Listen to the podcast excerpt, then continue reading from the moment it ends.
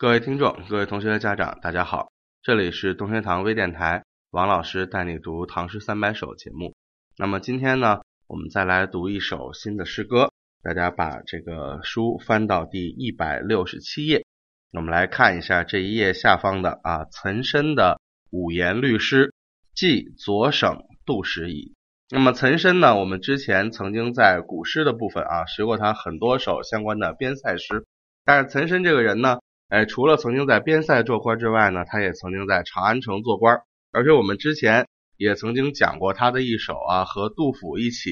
登高望远的诗歌。那么岑参和杜甫呢，两个人在长安做官的时候啊，已经互相认识了，是很好的朋友。那么他们两个呢，也经常有诗歌互相的唱和。哎，这一首《寄左省杜十遗》，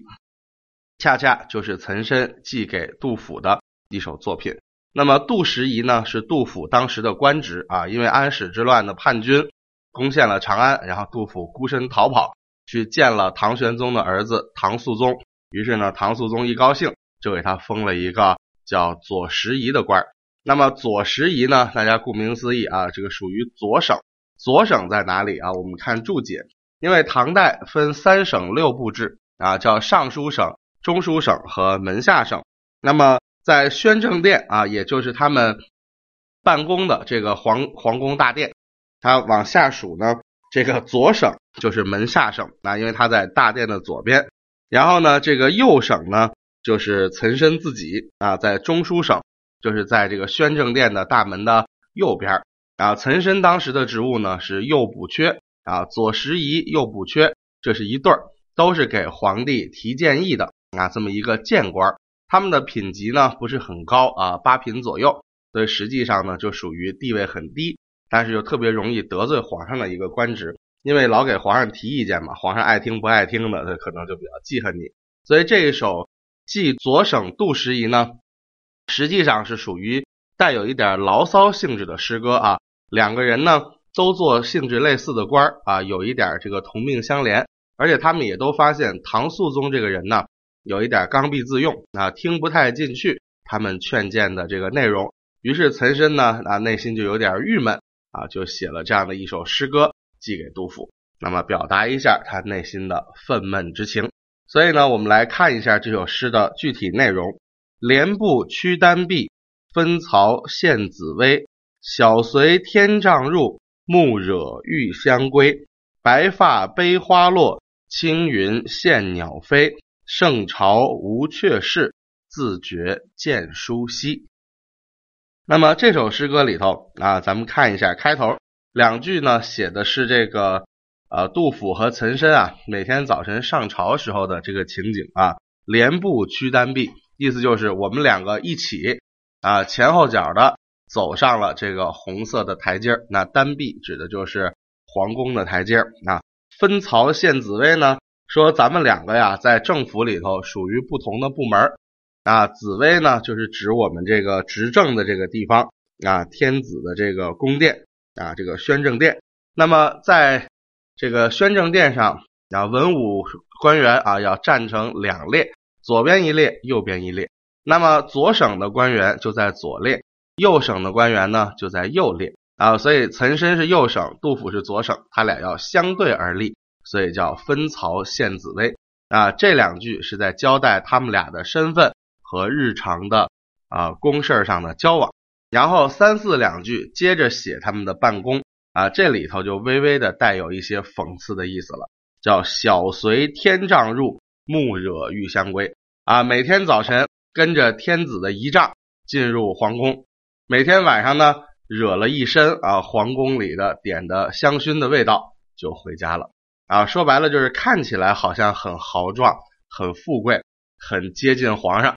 但实际呢，除了惹了一身气味之外，没有什么真正的好处啊。所以这两句其实就捎带手的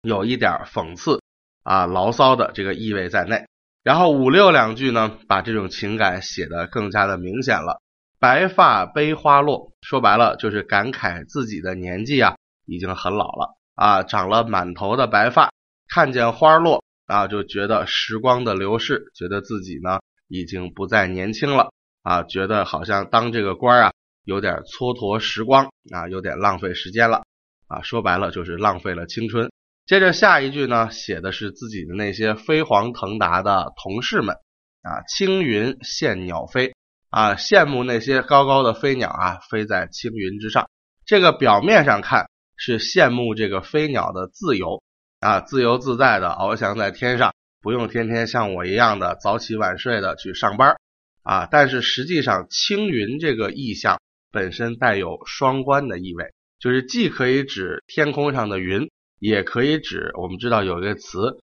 叫平步青云，对吧？什么叫平步青云啊？比喻一个人飞黄腾达啊，官儿做得非常高，得到了皇上的宠爱。所以青云羡鸟飞，表面上写羡慕天空中的飞鸟的自由，暗地里写羡慕那些能够巴结皇上、得到皇上宠幸，然后官职扶摇直上的人。因为我们之前说了啊，这个拾遗补缺啊，他的这个官职并不大。虽然都属于谏官，但实际上在劝谏皇上的地位上也是非常低的啊，都是八品官左右。所以他们呢就觉得自己没有什么施展自己才干的机会了。这种心情和杜甫的心情也很相似。而且当时他们两个啊，因为仗义直言也得罪了皇帝啊，就于是呢这个经常被皇上疏远啊，觉得自己当这个官啊可能也如履薄冰的，快当不下去了啊，有这样的一种感觉。于是呢最后两句。就发出了最后的牢骚，叫“圣朝无缺事，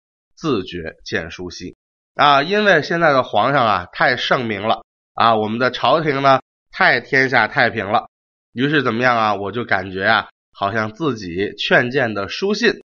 都怎么样呢？写的没有这么频繁了啊，我能给皇上提的问题呢，哎，我能给他提的意见呢是越来越少了，所以这个奏折啊。也越来越稀少。这两句从正面来看，那是对皇帝的一种歌颂。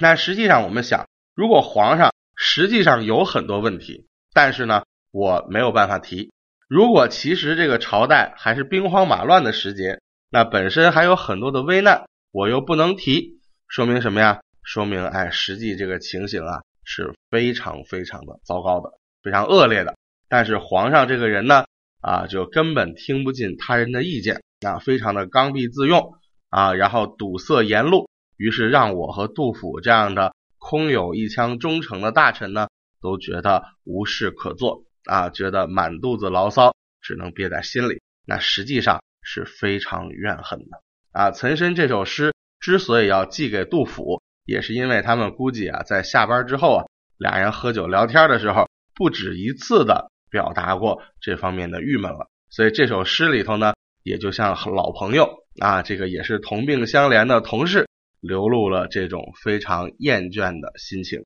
因为你想啊，当时在做官的时候啊，这个第一个注解里就写了，当时是乾元元年七百五十八年，说白了，什么时候安史之乱平定没有？还没有平定呢啊，就是刚刚把长安收复回来，然后唐肃宗带着一班文武百官。刚回到长安，开始正式的做事儿啊，执政。所以那个时候，你说天下还是兵荒马乱的，长安这边自己呢也是百废待兴的。其实各种地方都需要各种人事儿啊来帮忙。哎，但是就在这种情况之下呢，结果这个啊，这个这个皇上自己啊不听意见，然后导致手下的这个臣子啊说出了自觉见殊稀啊这样的话。那实际上说白了，这个怨恨啊。或者说这个牢骚啊，真的已经积累的挺重的了啊，所以岑参的这首诗呢，是一首政治上的诗歌啊，是一首这个带有讽刺意味的、牢骚意味的、怀才不遇意味的这样的一种政治诗。那么杜甫本人呢，其实跟岑参也有同样的苦闷，但是过几天之后呢，咱们在读后面杜甫的一首诗的时候，哎，正好和这首诗呢相映成趣，那我们到时候也可以来参照一下。看一看两个人啊，在面对这个非常尴尬的不上不下的职位的时候，他们的做法有什么区别？那么时间关系呢，今天这一期节目我们先介绍到这里，大家下次再见，谢谢大家。